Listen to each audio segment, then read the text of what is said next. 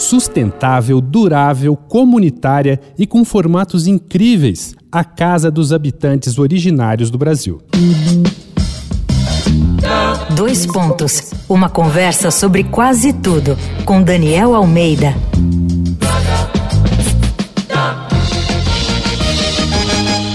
Os primeiros habitantes do Brasil já sabiam como morar bem muito antes dos brancos chegarem por aqui. Sem saber, e não precisavam saber, os índios praticam a arquitetura vernacular, feita com conhecimento ancestral com os materiais disponíveis na área.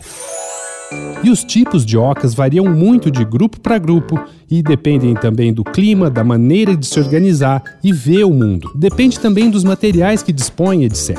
E o formato é outro aspecto que muda bastante. A casa dos Yavalapit é especialmente interessante. Eles vivem na parte sul do Parque Indígena do Xingu, conhecida como Alto Xingu.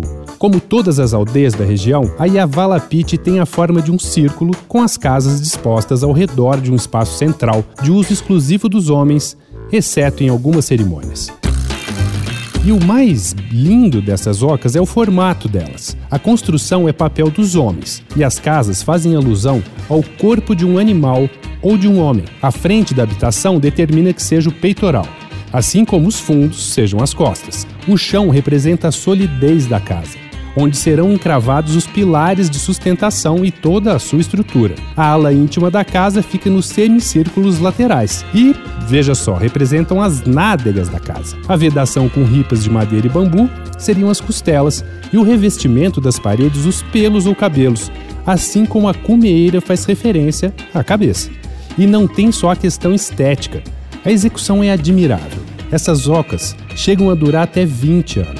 Todo esse conhecimento de como morar dos povos indígenas é de uma tecnologia avançadíssima, muito bem resumido pela arquiteta argentina Marina Weisman, que diz assim: olha só, em uma primeira aproximação, pode-se dizer que tecnologia avançada é aquela que permite, com base em recursos humanos e materiais acessíveis, alcançar o mais alto grau de produtividade para conseguir um hábitat adequado para cada região e seus modos de vida, tanto em qualidade como em quantidade.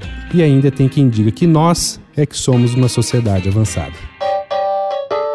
Entra lá no arroba Danico Illustration e me fala qual o seu jeito de morar ideal. Você também pode ver minhas ilustrações inspiradas na série Jeitos de Morar.